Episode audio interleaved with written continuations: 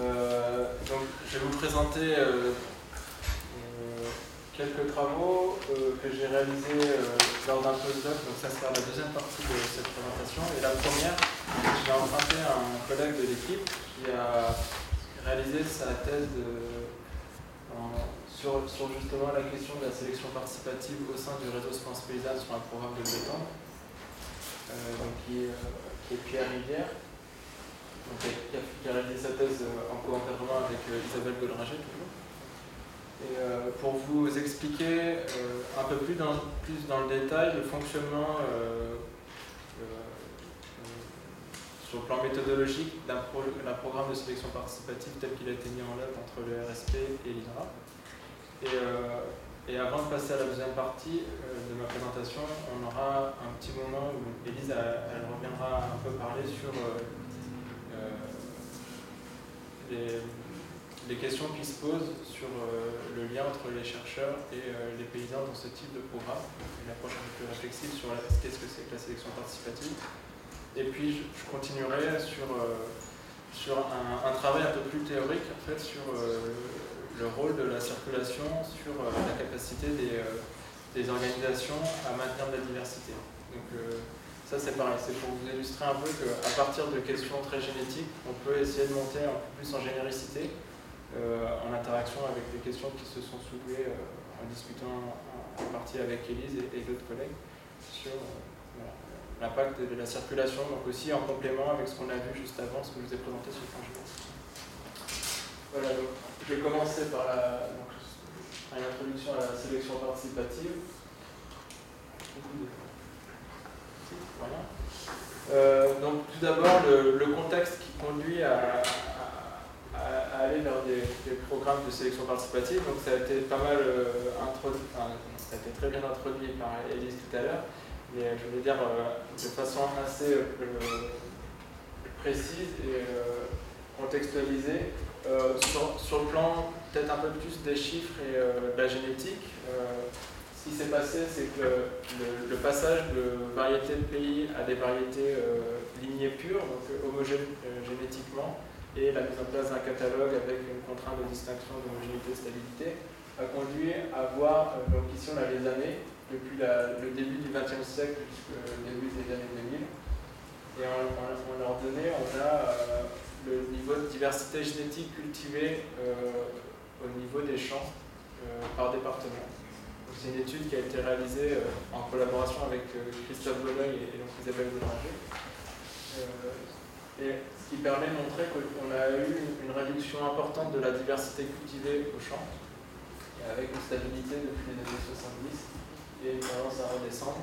Et ça, ça s'explique par le fait qu'on a un nombre de variétés qui sont inscrites au catalogue qui est plutôt stable, voire en augmentation, mais qui est en fait euh, le fruit de variétés qui sont inscrites dans le catalogue, mais qui sont de plus en plus apparentées les unes entre les autres.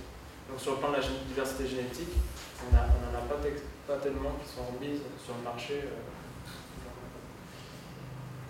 Et donc voilà, ce qui s'est passé, c'est qu'on est passé de ces populations hétérogènes adaptées localement évolutives ici à des variétés homogènes lignées Et ça, ce contexte-là, il n'est pas satisfaisant pour euh, les agriculteurs qui sont en bio. Ça, je reviendrai un peu plus dessus. Euh, mais ça a déjà été évoqué aussi euh, par Elise tout à l'heure. Et donc, parce qu'ils n'ont pas de variété adaptée à leurs pratiques et à leurs besoins, l'objectif de ces agriculteurs, c'est de s'orienter vers de nouvelles variétés adaptées à leurs pratiques. Donc, on a pas mal parlé tout à l'heure des variétés anciennes, donc retourner voir ce qui avait, euh, euh, ce qui avait été cultivé avant euh, cette industrialisation de l'agriculture, mais il y a aussi la volonté, qui est aussi politique hein, de ces acteurs, de créer ce qu'ils appellent des semences paysannes, c'est-à-dire de, créer leurs propres semences modernes, mais paysannes. En opposition au moderne du catalogue.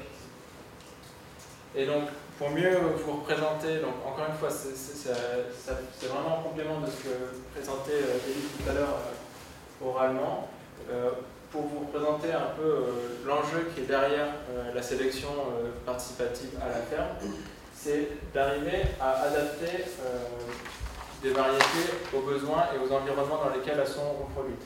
Donc ici, si on, a représenté le, fonctionnement, le, régime un peu dominant de la sélection classique, et ici la, sélection décentralisée, et en fait, dans les deux cas, euh, on a des environnements qui sont fluctuants, qui ne sont pas les mêmes d'une ferme à l'autre, euh, d'une région à l'autre. Donc ce qui est représenté par, par cette petite courbe. Et en fait, ce qu'expliquait Elise tout à l'heure, c'est que la modernisation de l'agriculture, elle a eu pour conséquence en fait de pas de, pas adapter, c'est pas les variétés qui ont été adaptées à l'environnement, mais l'environnement qui a été adapté aux variétés en quelque sorte. C'est-à-dire que c'est l'usage des intrants et euh, donc euh, tout ce qui est phytosanitaire, irrigation, euh, pesticides, apport d'azote, qui a permis de cultiver dans les mêmes, quasiment les mêmes conditions, les mêmes variétés sur des larges, larges, larges surfaces. Et donc, voilà, ce qui a conduit à cultiver, ce que je disais, des variétés euh, très homogènes partout. Alors que l'objectif dans une recherche euh, décentralisée, c'est d'arriver à adapter des variétés aux différents environnements. Et donc, ce qui est matérialisé par des couleurs différentes, c'est justement cette question de diversité génétique. C'est-à-dire que le pari qui est fait, c'est pour arriver à adapter ces variétés aux différents environnements, c'est de mobiliser la diversité génétique qui est présente au sein de l'espèce pour essayer d'adapter la, variété à son, à Et pour cela, euh, il y a un, concept assez central en génétique quantitative qui est à mobiliser euh, dans le cas présent, qui est ce qu'on appelle l'interaction génotype-environnement, qui veut simplement dire qu'une plante qui pousse quelque part, elle a deux composantes qui, qui contribuent à ce qu'elle est. C'est-à-dire, par exemple, si on parle de son rendement ou sa hauteur, ça va être la part liée à sa génétique, ce qu'elle est proprement euh, avec ses gènes, et puis l'environnement dans lequel elle pousse. Et c'est vraiment l'interaction des deux qui va faire que la plante elle est grande, petite à un endroit donné. Et c'est cet effet-là qu'il faut arriver à optimiser euh, dans, ce genre de. dans, dans, tous les cas. Mais sauf que là, on a vu que le, E de l'environnement il était bloqué. Euh, non, le, le, G était bloqué, donc il y avait juste à bloquer le E, et puis tout était bloqué, et comme ça, on sait où on va. Là, tout est débloqué, le E et le G bougent, mais comment essayer d'optimiser les deux? Donc, une manière un peu plus euh, visuelle de vous représenter ce que j'étais en train de vous dire, c'est, on va, on va se focaliser ici, ça, on va dire, c'est la construction de notre plante, donc là, c'est des contributions dans la taille, donc il y a la partie environnement, pour l'instant, c'est que l'environnement, donc l'environnement 1 et l'environnement 2. Et on fait pousser deux plantes dans chacun des environnements. Donc deux plantes différentes, la plante verte et la plante avec une croix. Et en fait, quand on n'a pas d'interaction génétique environnement, on est dans le cas en haut. C'est-à-dire qu'on a euh, une plante, par exemple celle-ci, on va, si on dit ça, ça modélise vraiment la hauteur, on a une plante qui va être plus haute ici par rapport à celle-ci, dans cet environnement 1, et elle va être aussi plus grande que la deuxième plante. Enfin, là, on est d'accord, c'est le génotype, donc c'est la variété 1, la variété 2. La variété 1, elle va être plus grande dans les deux cas, dans les deux environnements. Si on a l'interaction génotype-environnement, c'est exactement le même mais elles peuvent se comporter différemment dans les environnements. Donc il va y avoir une partie supplémentaire qui est vraiment liée à l'interaction, qui va faire que c'est la plante 2 qui va se comporter mieux dans l'environnement 1, et c'est la plante 1 qui va se comporter mieux dans l'environnement 2. Donc on a un effet d'interaction. Et donc c'est ça, qui, va être nécessaire de, de caractériser, quantifier. Euh, quand on va vouloir évaluer des plantes euh, dans des fermes différentes, donc des, variétés qu'on va vouloir évaluer dans des fermes différentes. Euh, donc ça, bah, c'est un peu plus de contexte euh, biblio, donc ça je ne sais pas si c'est des choses qui vous intéressent, mais qui, précisent bien tous ces concepts-là. Donc si ça vous intéresse, la, biblio, elle est mise aussi à la fin de la présentation, donc vous pouvez aussi Et donc l'objectif, encore une fois, c'est bien de décentraliser les environnements. Et donc ce schéma de sélection décentralisé, il a été largement inspiré des travaux de, de Salvatore Ceccarelli, qui a travaillé particulièrement en Syrie, euh, au Moyen-Orient, sur des populations d'orge, et où il a mis en évidence en fait que pour arriver à adapter des variétés localement, il fallait changer le paradigme de la sélection, et qui était plutôt celui-ci, qui est plutôt celui-ci, à savoir, c'est pareil, c'est des choses que, que présentait tout à l'heure Elise, euh, un ensemble d'étapes le processus de création variétale qui est géré euh, principalement en station expérimentale, donc par les chercheurs, par les sélectionneurs, et seulement une toute petite portion du, processus qui se retrouve euh, à la ferme. Alors que dans un processus de sélection participative où on veut adapter les variétés au terroir, eh ben, la majorité des étapes se passent directement à la ferme, et même l'étape de croisement, qui est on va dire l'étape un peu plus technique pour créer encore plus de diversité euh, peut aussi euh, avoir lieu euh, dans les champs. Juste pour préciser, parce que le, fait que ce soit un camembert, ça prête un peu à, confusion, c'est pas un camembert, c'est un, un, cycle d'opérations par lesquelles on passe nécessairement pour faire de la sélection. Croisement, puis ségrégation, puis sélection, etc. Il faudrait nous faire une, une flèche.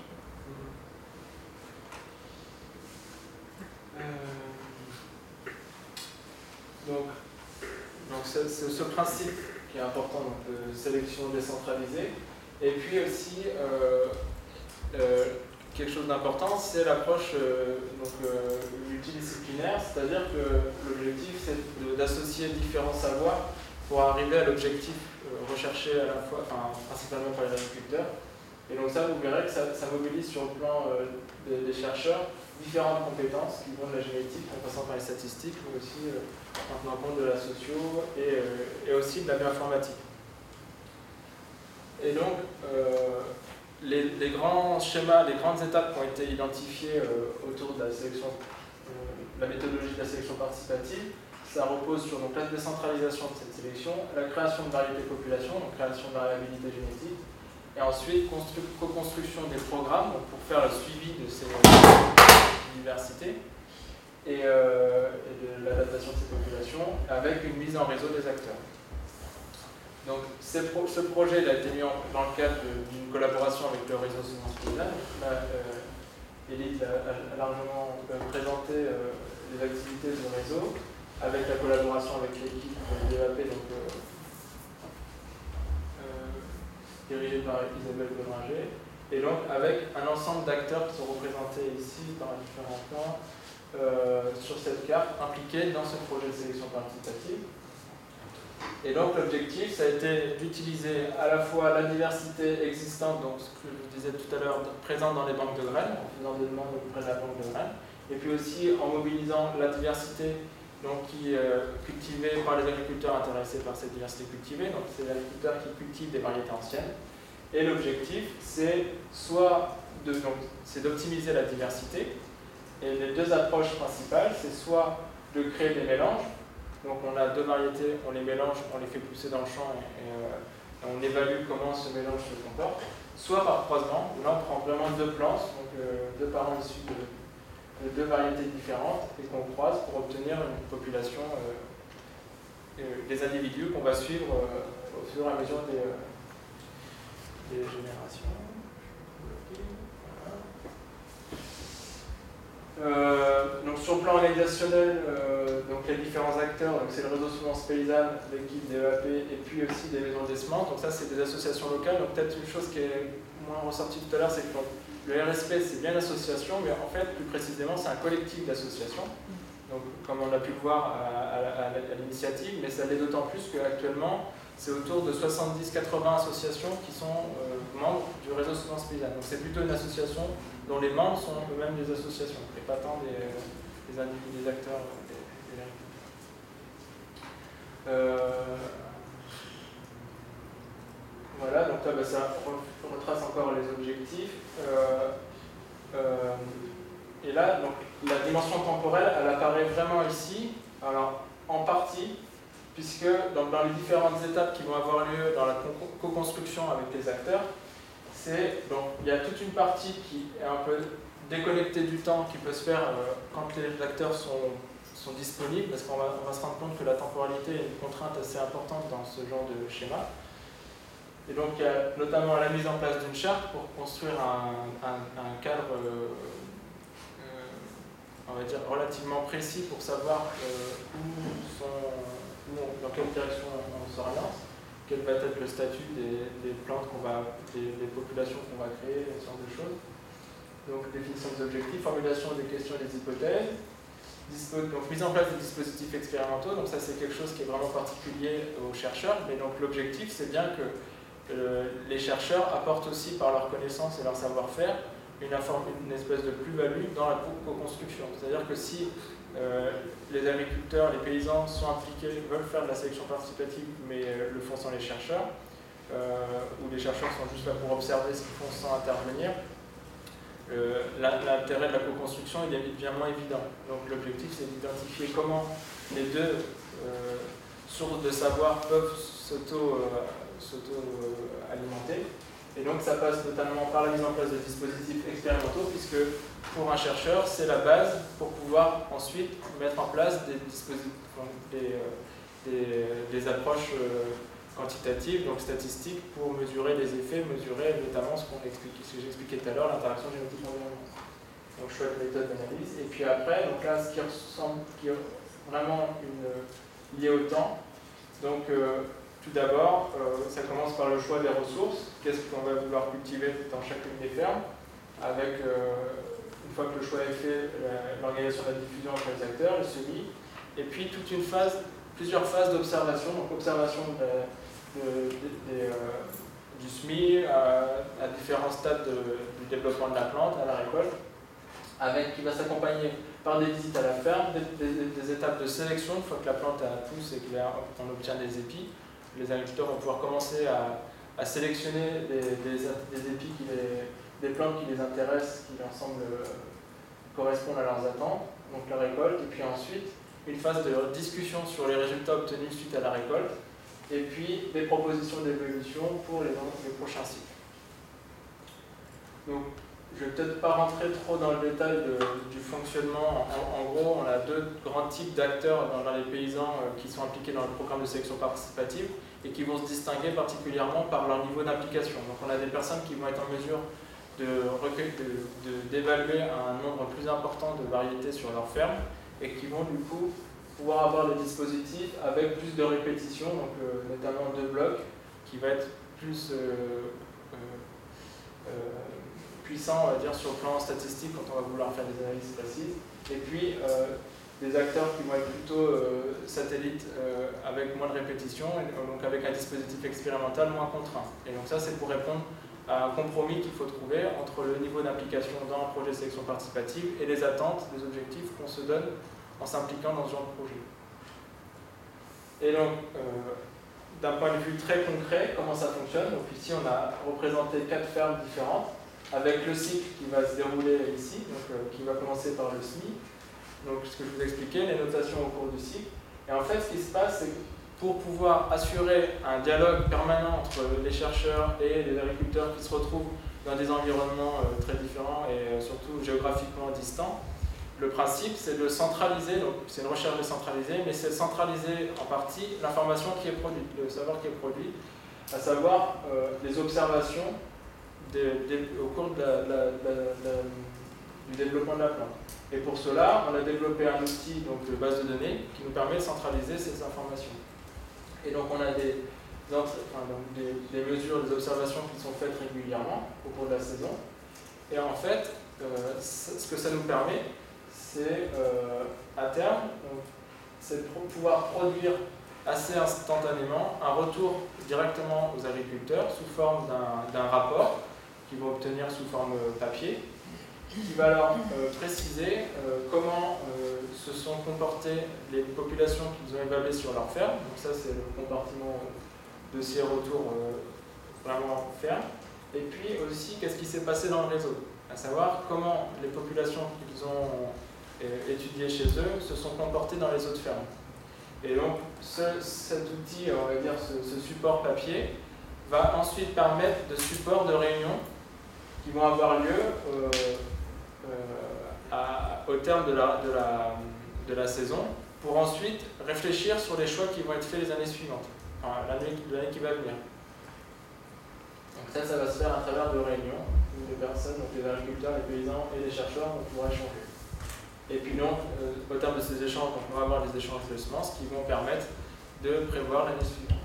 Et donc on continue comme ça. Donc ce qu'on peut voir, c'est que cette, ce mode de fonctionnement, il, peut paraître un peu complexe, mais il repose sur un ensemble de points qui permettent, euh, avec, donc c'est pour ça que tout à l'heure je précisais l'importance de la bioinformatique aussi dans ce genre d'approche, c'est que le, fait d'avoir ce genre d'outils euh, mis en place permet d'avoir la possibilité de faire des allers-retours euh, rapides et assez, on va dire, propres au niveau des agriculteurs, et ce qui était une limite qui était rencontrée jusqu'à maintenant dans le fonctionnement qu'ils pouvaient avoir au niveau local, dans les associations locales de développement, donc d'agriculteurs, donc des associations qui font partie du, réseau Semence Paysanne, qui sont gérés, enfin, qui, ont des salariés, des techniciens, des conseillers, qui vont faire des mesures dans les fermes, qui collectent les informations, mais qui, euh, arrivés au bout de leurs compétences et surtout de leur temps disponible, pouvoir faire des retours euh, pertinents auprès des agriculteurs. Et donc le fait de rejoindre ce genre de projet fait qu'il y a un retour qui se fait de façon un peu plus euh, systématique et qui va faciliter le dialogue avec les agriculteurs. Et donc ça, c'est le type de sortie qu'on peut obtenir aussi de la base de données, à savoir le nombre de, croisements au cours du temps, avec euh, chaque couleur qui représente des agriculteurs différents. Et donc, pareil, le nombre de multiplications, donc le nombre de lots de par agriculteur. Et puis, le nombre de sélections. Donc ça, je n'ai pas plus précisé que ça, mais donc, pour que les agriculteurs arrivent à adapter du matériel chez eux, donc ils peuvent choisir quelle variété ils cultivent, mais après, au sein de chaque variété, ils peuvent choisir des épis, c'est un peu ce que j'ai expliqué tout à l'heure. Et euh, de ces épis, ils vont vouloir les ressemer l'année suivante et, quantifier. Euh, on va pouvoir les aider à quantifier si les choix qu'ils ont fait une année se répercutent bien l'année suivante, à savoir s'ils ont voulu des plantes qui étaient plus hautes ou plus basses, en sélectionnant des plantes plus basses, ils ont bien obtenu des plantes plus basses l'année suivante. Euh, et ça permet aussi de, visualiser, de le représenter un peu plus assez simplement, des informations de circulation de semences entre acteurs. Donc là, il faut bien avoir en tête que ce n'est pas une représentation complète de ce qui se passe dans les agriculteurs. Le but, c'est pas de tracer toutes les actions qu'ils ont, tous les échanges qu'ils font entre eux, mais au moins, dans le cadre du, programme de sélection participative, de pouvoir suivre une dynamique, qui est quand même une dynamique particulière, une dynamique sociale particulière, puisque c'est le fruit d'une interaction entre les chercheurs et les. Donc ça, je vous propose de passer. C'était pour décrire un peu plus la sélection. Mais, euh, le temps il passe assez vite, donc euh, c'était un peu pour donner des, résultats sur la sélection, pour dire que ce fonctionnement était plutôt satisfaisant.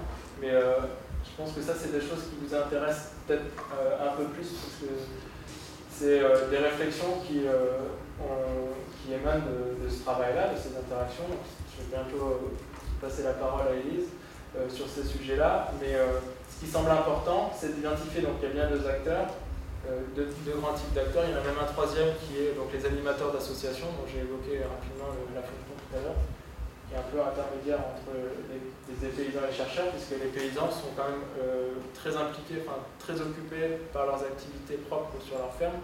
Donc le rôle des animateurs d'associations, des, techniciens d'animateurs, c'est aussi de faire le relais entre chercheurs et, euh, paysans, notamment éventuellement d'aller faire quelques notations sur les fermes quand les agriculteurs sont débordés. Et donc en fait, ces interactions multiples entre les, acteurs bah, permet euh, la construction de différents types de savoirs. Donc déjà, ce type d'expérience, euh, si je commence par les chercheurs, ça leur permet de, faire évoluer, d'adapter des méthodes statistiques euh, aux questions qu'ils se posent, donc là concrètement qu'ils se posent dans le cadre d'un projet de sélection participative. donc de, réfléchir euh, aussi aux, processus sociaux qui sont en jeu, et puis aussi d'intégrer euh, des processus évolutifs, donc des processus génétiques qui sont en jeu dans son fonctionnement. Et dans, dans ce schéma-là, les paysans eux-mêmes, au cours de, ces, euh, de, ces, de cette expérience, vont aussi faire évoluer leur propre pratique de sélection, de gestion des semences, euh, de voir comment les autres paysans gèrent euh, les semences d'une génération à l'autre euh, va, leur permettre d'améliorer, de, faire évoluer leur, pratique. Et puis aussi leur, pratique agronomique, c'est-à-dire, encore une fois, le fait d'échanger ce qu'il faut voir aussi, c'est que le, fait que des agriculteurs se retrouvent impliqués dans un projet de sélection participative vont faire que ça va augmenter leur chance de. Comment dire Ça va euh, euh, favoriser des échanges qui n'auraient pas lieu sans le projet.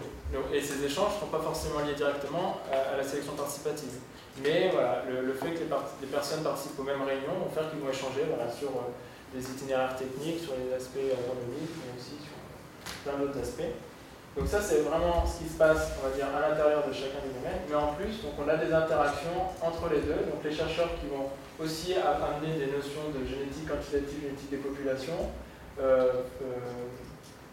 faire prendre conscience aussi de qu'est-ce que c'est la vie d'un laboratoire à travers des réunions qui peuvent se faire aussi au laboratoire, qui peuvent conduire à la visite des labos, qui peuvent voilà, euh, d'être initié à la technique des croisements, pour, donc, qui est une source qu'on a vue pour générer la diversité et puis aussi pour euh, recueillir des, euh, donc les, dossiers de retour qui sont le, matériel qu'ils amèneront à la discussion. Et puis quant aux paysans, eux, euh, ce qu'ils peuvent apporter, qu'ils ont l'habitude d'apporter aux chercheurs, ben, c'est justement leur, observation du terrain, leur approche holistique du système, qui est complètement orthogonale à une approche très qui peut très orthogonale à une approche réductionniste de la complexité. Et puis, euh, et puis aussi, bah, qu'est-ce que c'est que la vie à la ferme? Donc, euh, Puisque dans le cadre de ce projet, dans ce programme de sélection participative, il y a des phases de notation qui sont un peu plus longues et qui sont en partie prises en charge par les chercheurs eux-mêmes. Donc, il euh, faut voir que là, dans l'équipe, actuellement, les, chercheurs qui sont impliqués dans ce projet sont à peu, passent à peu près un mois et demi à deux mois quasiment sur le terrain, à faire un peu un tour de France pour évaluer, pour aller voir toutes les fermes, enfin un certain nombre de fermes qui sont impliquées dans ce projet-là. Et donc ça aussi, c'est une manière euh, de faire euh, ce que vous allez appeler en sciences euh, humaines et sociales, plus de la recherche, de l'observation participante. Donc voilà, en génétique, les, chercheurs se retrouvent un peu dans cette position-là, même si après, c'est pas exactement la même question qui se pose, mais c'est important aussi de prendre conscience des réalités de la ferme et des contraintes quotidiennes auxquelles font face les, les voilà, et donc là, juste pour conclure sur les types d'innovations qui sont créées, donc, euh, sur lesquelles on reviendra un peu plus dans le détail tout à l'heure, du centre. Euh, donc c'est une innovation génétique, donc avec la production de nouveaux matériels qui a pour objectif de répondre à des besoins particuliers et locaux des agriculteurs, et puis aussi une innovation organisationnelle avec des nouveaux, modes d'organisation euh, basés sur la co-construction et qui tient compte à la fois d'un niveau d'un fonctionnement collectif et puis en tenant compte des euh, contraintes individuelles de chacun des acteurs. Euh, voilà, et euh, bah voilà, ça c'est encore une fois pour, pour remettre des points importants de comment fonctionne la sélection participative, mais j'ai passé pas mal de temps là-dessus, et donc juste pour faire un point, pour dire que une des chances aussi qu'on a en France, c'est qu'on a des personnes de différents domaines qui s'impliquent euh, sur des questions liées à participatif.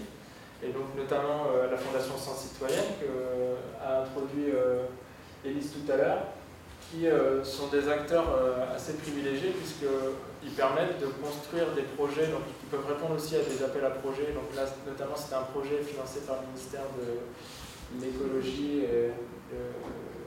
voilà et euh, qui permet de réfléchir à, donc d'avoir une approche euh, réflexive des projets de sélection participative. Et donc c'est un, projet qui a été monté avec la Fondation Sciences Citoyennes, la Réseau France Paysanne et une association BD qui est une association aussi euh, qui est membre du Réseau France Paysanne et qui a permis de mettre autour de la table donc, les agriculteurs et les paysans et les chercheurs et les animateurs et un certain nombre d'autres personnes pour faire réfléchir voilà, en dehors du cadre de la sélection participative, comment, où on en est aujourd'hui dans la sélection participative, quelles sont les limites, quelles sont les, les, difficultés qui sont rencontrées. Et donc, euh, euh, au cours de, ce, de, ces journées, de, cette, de ces journées euh, deux choses importantes sont ressorties. Donc, à savoir, ce que j'ai déjà un peu évoqué tout à l'heure, le, double objectif dans la sélection participative, donc produire du, savoir l'innovation génétique, donc euh, en obtenant des variétés adaptées aux besoins spécifiques de chacun, et puis aussi développer une méthode de gestion participative de la, biodiversité. mais donc un fonctionnement qui est basé sur la co-construction, qui rencontre un certain nombre de difficultés, donc notamment des difficultés, et puis c'est pas forcément des difficultés, mais des choses qui prennent du temps, donc notamment la, confiance, donc la, mise en place de l'établissement de confiance entre les différents acteurs, c'est quelque chose qui peut prendre du temps, donc ça a été un peu évoqué par Elise tout à l'heure. Euh, la notion de temporalité, donc, qui n'est pas du tout la même entre un chercheur et un agriculteur, où l'agriculteur, ben, euh, au quotidien, il est plutôt. Euh, comment dire Une culture, ça va durer un an, mais assez paradoxalement, des résultats de recherche devraient arriver plus rapidement. Alors que les chercheurs produisent, si on va du début d'une expérience, enfin, une interaction, euh, des questionnements avec des agriculteurs jusqu'à la production d'articles qui va être un peu la, forme euh, finale de, valorisation d'un travail scientifique, euh, ça va prendre plusieurs années. Et donc ça, c'est quand même compliqué à, intégrer pour un, agriculteur. Et de la même manière, donc, un agriculteur, au cours de l'année, il va être confronté à différentes périodes qui vont être plus ou moins calmes et donc il y a des périodes, notamment le semis et la récolte, qui vont être des périodes très compliquées euh, pour les joindre et pour, échanger avec eux, alors que ça pourrait être des périodes importantes pour choisir euh, ce qui se passe l'année suivante. Donc euh, voilà, des temporalités à, à, gérer, et puis voilà, après voilà, des, problèmes liés aux, deux sources de, de savoir, donc ils sont euh, des problèmes liés à la traduction, par exemple, donc là pas traduction au sens euh, de, de galon, mais euh, vraiment au sens concret de la traduction en anglais, puisque la plupart des, communications qui sont faites par les chercheurs sont principalement faites en anglais, ce qui n'est pas une langue très pratique pour les paysans. Donc il ne faut pas négliger l'aspect traduction dans, les projets. Et puis aussi des, notions de respect des différents acteurs. Et puis donc un point qu'on n'a pas du tout, enfin pas vraiment évoqué avec Elise, mais qui est aussi central dans ces questions-là, qui est les aspects de la réglementation, puisque euh, ce qu'on disait depuis tout à l'heure, c'est qu'il y, a beaucoup de contraintes liées au catalogue, donc basées sur la distinction d'homogénéité et de stabilité, et donc tout ce qui est produit dans le cadre de ce projet, de ce genre de projet de sélection participative, n'entre pas du tout dans le cadre réglementaire actuel, ce qui veut dire que ces personnes ne peuvent pas commercialiser le produit de ce travail ne peuvent pas vendre des variétés, populations créées dans le cadre de projets de sélection participative. Donc quel est le statut en gros de ces, euh, de ces ressources euh, et, donc euh, l'objectif c'est d'utiliser ce travail collectif comme plaidoyer pour faire évoluer la réglementation pour retrouver. Je sais pas, je n'ai pas l'heure sur moi, il faut vérifier que je ne passe pas trop de donc, encore un quart d'heure peut-être? Ça va? Est-ce que je peux rajouter des points ou tu voulais que je parle tout à, je parle tout à la fin euh, Tu vois, sur les retours d'expérience? Non, bah alors peut-être maintenant, ouais, c'est okay. De toute façon, tu, tu, as pratiquement tout dit ce que. Enfin, donc c'est juste pour compléter euh, très rapidement. Euh, ce qui m'avait frappé, en complément de ce qu'il avait dit en fait, dans, dans cette journée, c'était que les paysans insistaient beaucoup sur le fait qu'il fallait pas parler, fallait moins parler de sélection participative que de recherche participative parce que pour eux, finalement, l'enjeu n'était pas forcément euh, directement d'avoir des variétés, mais c'était d'être engagé dans un processus d'apprentissage en laissant ouvert, en fait, ouvertes les questions qui se posaient. Donc, euh, de toute façon, dans ces trucs de sélection participative, il y a toujours des questions agronomiques ou enfin voilà, qui, débordent en fait l'objectif final, euh, l'objectif original qui été posé. On avait aussi parlé en fait de la difficulté euh, des chercheurs à faire reconnaître leur travail. Euh, parce que en fait, ça se traduit pas. Ce, temps de, création de confiance, etc., euh, de, retour aux agriculteurs, se traduit pas forcément par des, des, publications sonnantes et trébuchantes. Et vient s'ajouter à ça le fait que les variétés obtenues sont hétérogènes et, ne trouvent pas de place en fait dans le, paysage réglementaire actuel. Donc on ne peut même pas faire valoir vis-à-vis de l'INRA le fait qu'on a déposé une variété DHS. Et pour cause, on ne voulait pas qu'elle soit DHS. Mais donc là, il reste encore un, vide juridique qui, est problématique. Et donc, une expression qui était ressortie euh, de façon récurrente, c'était l'idée que ça se faisait chemin faisant. Euh, sur la temporalité, il y avait l'idée aussi que alors, tu as insisté sur le fait que chercheurs et paysans n'ont pas la même temporalité, mais il y a aussi une temporalité différente entre la recherche proprement dite et les, et les projets de recherche, qui eux sont inscrits dans un temps limité. En général, quand on a un financement, c'est trois ans, et puis c'est tout. Quoi. Et, et, en fait, ce qui a permis euh, euh, à la sélection participative de bien fonctionner dans ce cas-là, c'est qu'il y a eu un tuilage de différents projets de recherche, et qui fait que ce qui avait été entamé dans un projet a pu être prolongé ensuite par un autre. Avec un soutien particulier de l'Europe en fait. Donc ça c'est aussi assez, euh, inattendu en fait. Que, là on est, on est en train de commencer le deuxième projet européen euh, sur ces questions de, de, diversité à la ferme, donc euh, sélection, euh, méthode de sélection faible intrant et agriculture bio sur les grandes cultures. donc ça c'est le projet oui, troisième, il y a Farm Seed Opportunity qui était vraiment sur les questions euh, réglementaires.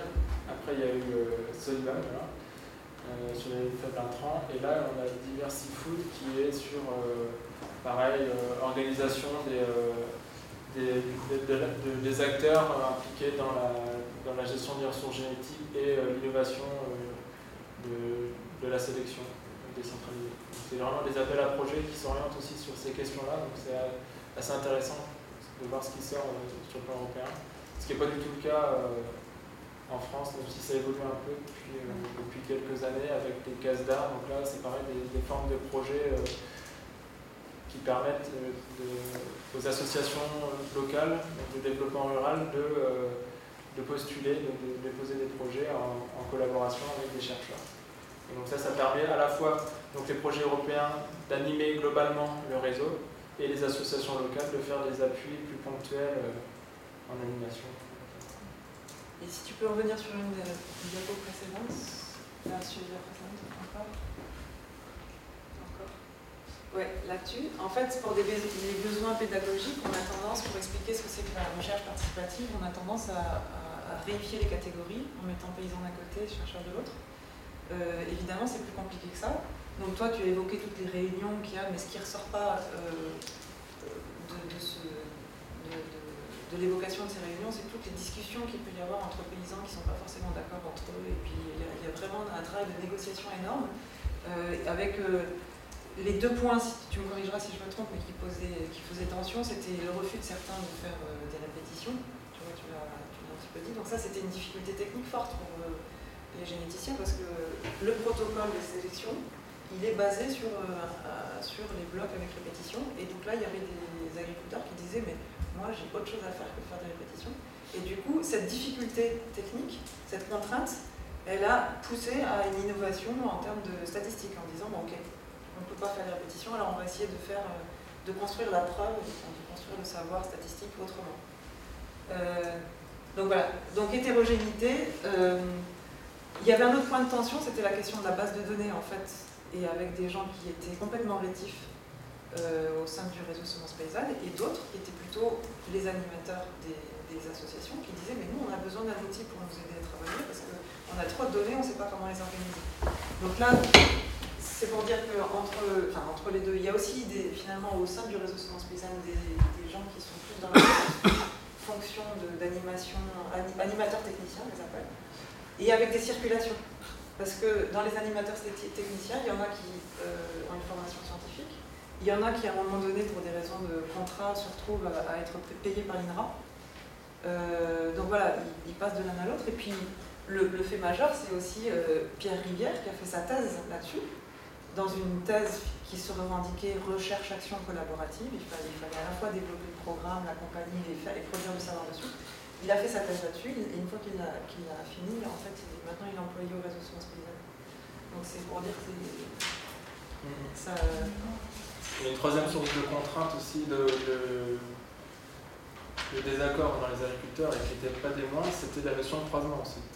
C'est-à-dire avec des, ouais. des, visions plus ou moins forcées euh, de la nature, de l'approche de la nature, donc avec les, plutôt les médianistes qui sont très réticents à, à forcer euh, le croisement entre deux plantes qui rien demandé. Et, euh, et, donc ça aussi c'est intéressant de voir comment c'est comment ça, a été négocié. Euh, enfin voilà, c'est même pas une négociation, c'est des discussions, euh, des, des, espèces de camps qui se forment, des, positions qui sont défendues et, des personnes qui, enfin, qui changent leur manière de voir les choses et qui essayent d'abord chez elles de voir si au fruit d'un croisement c'est vraiment si différent que ça et se persuadent soit en cultivant, soit en écoutant une autre personne parler un peu plus charismatique. Donc c'est vrai que c'est super riche comme, comme échange de voir comment tout ça se reconstruit euh, au cours du temps, diffuse et alors, dans mon laboratoire, qui est, où il y a de, enfin, il y a l'anthropologie de l'environnement, il y a des gens qui viennent de l'ethnobiologie. Il y a eu des gens qui étaient assez militants euh, de la reconnaissance des populations locales et autochtones et qui ont insisté sur, euh, qui ont insisté sur la reconnaissance, qui ont travaillé à la reconnaissance des savoirs locaux. Et on se rend bien compte maintenant euh, on se rend bien euh, compte maintenant qu'avec les circulations d'acteurs, d'idées, de savoir, etc., que c'est difficile d'essentialiser, de vérifier les savoirs locaux. Et donc, dans ce champ de, recherche, on commence à parler d'hybridation de savoir, de façon à rendre compte en fait de ces collaborations. Mais pour moi, le terme hybridation n'est pas absolument satisfaisant, au sens où ça voudrait dire, ça, ça suppose déjà deux catégories euh, complètement euh, réifiables, et qui viennent chacune avec leur corpus de savoir, alors que moi, ce que je vois plutôt à l'œuvre ici, c'est vraiment une co-construction. C'est-à-dire que les généticiens, ils venaient avec leur pratique et une certaine vision de la, sélection et des statistiques qu'il fallait pour. Et en fait, leurs pratiques ont été transformées au sein, du, au sein de, ce projet collaboratif. Donc on, parle, est plus satisfait avec l'idée de, co-construction de savoir.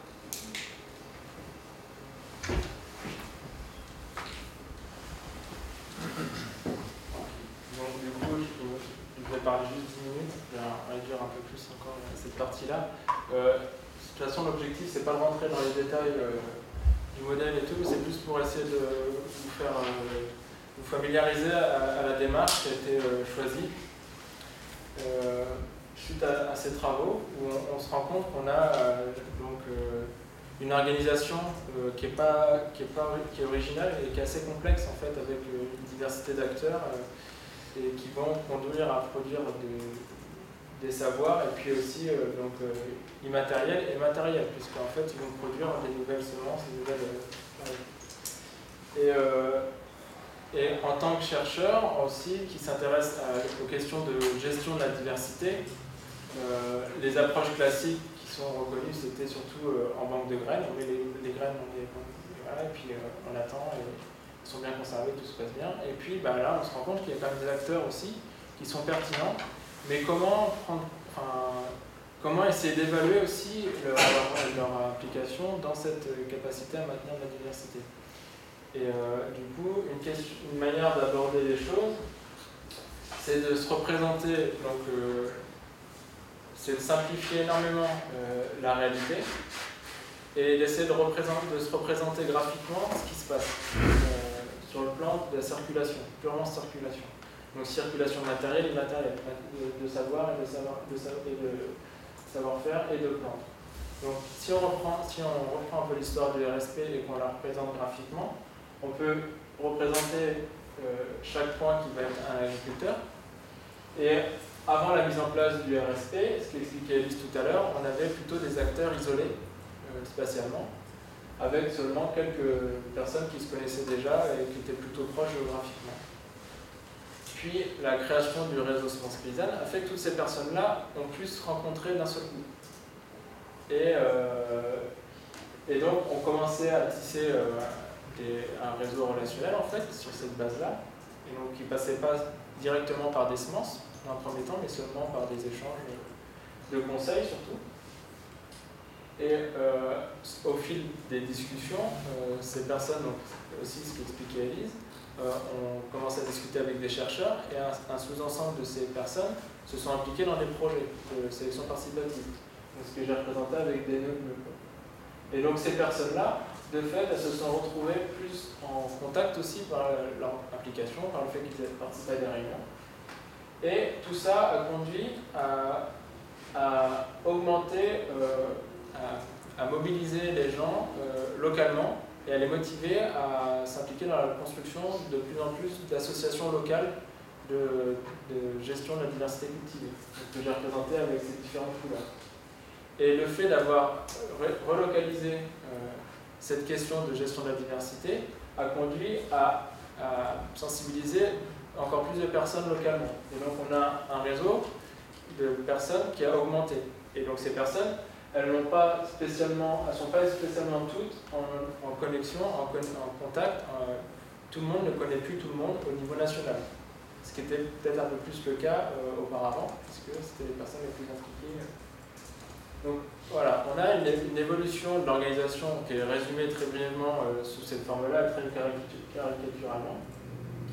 Mais on peut se poser la question, euh, en fait, si on imagine que les gens, les personnes, elles échangent des ressources, donc là on part sur le principe d'échanger des variétés, est-ce que des personnes qui échangent des variétés, euh, admettons ici, dans ce système-là, donc ils vont les échanger, ils vont les cultiver, est-ce qu'ils vont avoir le même... Euh, donc ce qu'il faut voir, c'est que quand on échange des semences, c'est bien, on récupère un lot de semences, mais l'objectif c'est quand même de le semer, de le cultiver, voir comment il se comporte. Et euh, dans ces étapes-là, on peut les perdre. On peut, pour des raisons climatiques, ou pour un moment on n'a plus trop le temps, ou il y a une variété qui ne nous plaisait pas trop. Et puis, euh, l'année suivante, on va dire, bah, tiens, on aimerait bien quand même recultiver celle-là, ou euh, j'aimerais bien essayer celle-là. Donc, on va demander aux personnes, euh, à des personnes de notre réseau relationnel, si elles ont cette variété-là, puis on va la obtenir. Donc, on a une, suite d'échanges et de pertes, et de cultures, mais surtout d'échanges et de pertes de ces semences. Et la question qui peut se poser, c'est quand on, simplifie le système comme ça, est-ce que euh, un système, une organisation comme ça euh, a tendance à mieux conserver les variétés qu'un système comme ça. Donc là, on a deux effets qui sont confondus, l'effet de la taille, on a un petit réseau, un grand réseau, mais une organisation aussi qui est un peu différente. Ici, bon, c'est peut-être pas très visuel, mais tous les, tous les toutes les personnes ont plutôt la même chance d'échanger avec tout le monde. C'était au début du RSP, c'était peu nombreux, tout le monde se connaissait à peu près.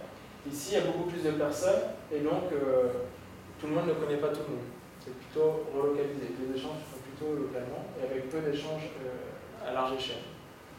Donc c'est un peu ça la question qui s'est posée, enfin qu'on s'est posée, et on a essayé de répondre euh, euh, avec des outils de modélisation. Et donc l'hypothèse forte qu'on a fait, enfin qui était sous-jacente, c'était de se dire ce qu'on représente sous forme de réseau, finalement, c'est pas tant les réseaux de semences, mais les réseaux de conseils, les réseaux relationnels d'acteurs, et en fait, les réseaux d'échange de semences seraient qu'une réalisation de ces réseaux sociaux. Et donc l'objectif, c'est d'étudier l'impact de la structure des réseaux sociaux pour comprendre l'impact euh, sur la circulation. Donc là, je ne rentre pas dans les détails du modèle. C'est pas le... ce que je veux vous l'expliquer à la main. C'est pas compliqué.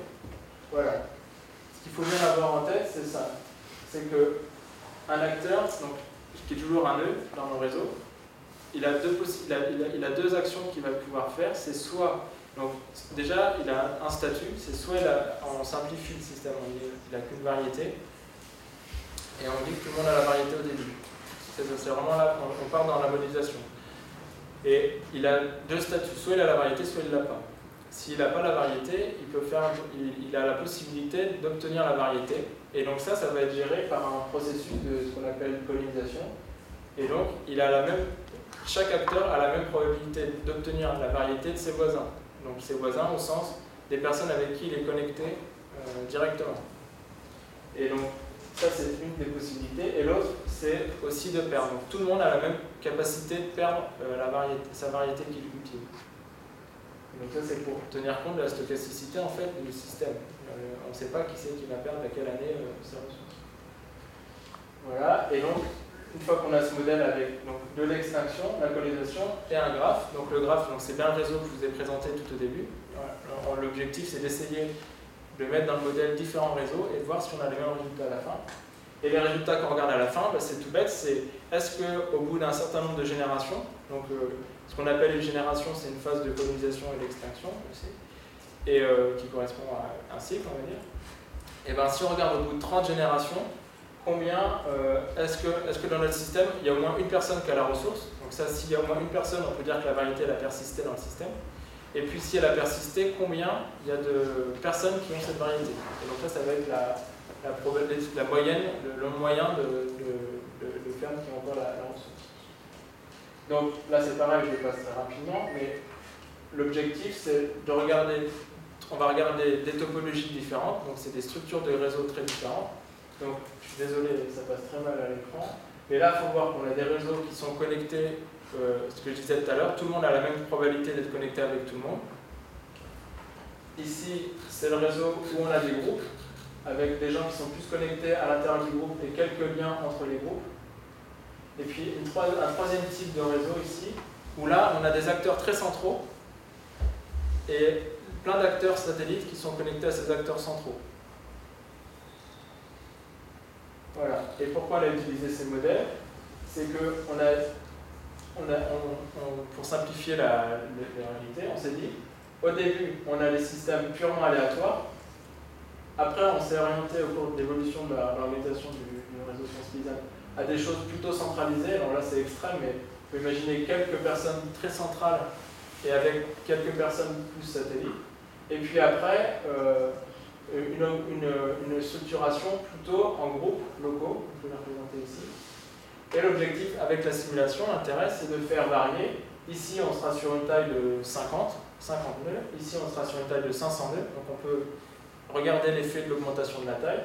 Et puis, on peut aussi regarder l'effet du changement de la topologie. Donc à 50 nœuds, on peut regarder, comparer cette structure-là par rapport à celle-là.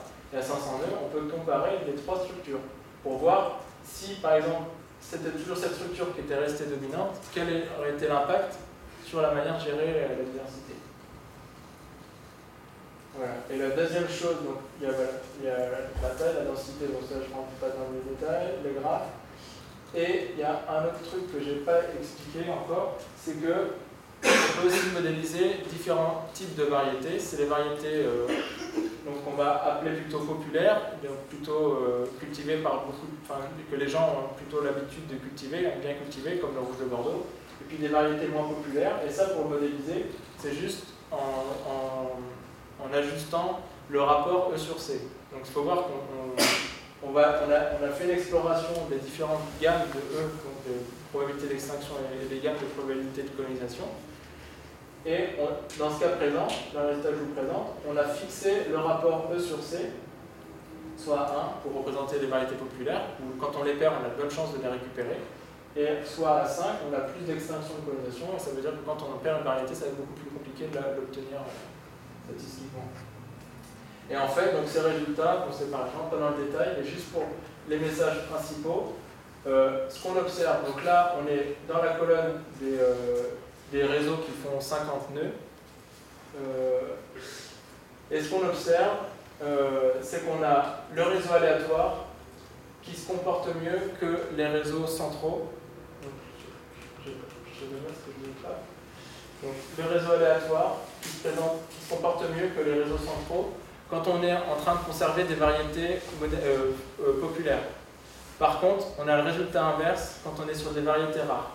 C'est plutôt ce type de structure qui conserve mieux que cette structure-là. Et quand on augmente la taille du graphe, on a les mêmes résultats. C'est-à-dire que c'est toujours ces graphes aléatoires. En fait, ce qu'on observe, c'est que ces graphes aléatoires, ils se comportent comme ces graphes localisés. Et donc, ils favorisent bien toujours les variétés plutôt populaires, alors que cette structure-là a plutôt tendance à conserver mieux les variétés euh, rares. Donc, pour conclure très rapidement là-dessus. Ce genre de travaux montre que, en fonction de l'évolution de l'organisation sociale d'un groupe, euh, on va avoir éventuellement, enfin, on, peut s'attendre à avoir des, évolutions dans la manière de gérer euh, les choses, mais faut bien voir que cette manière de gérer, euh, c'est vraiment une propriété émergente du système, puisque individuellement, personne ne peut se rendre compte qu'il va être plus ou moins pertinent et efficace dans sa manière de sélectionner. Donc c'est vraiment pour essayer de questionner voilà, quel est l'impact d'un mouvement collectif comme ça sur, sur, sur la gestion d'un bien commun. Enfin, on va rebrancher avec des concepts un peu plus, qui vous parlent peut-être plus, mais euh, enfin voilà, c'était un peu pour vous présenter ce, type d'approches qui sont, je pense, un peu assez originales. Voilà.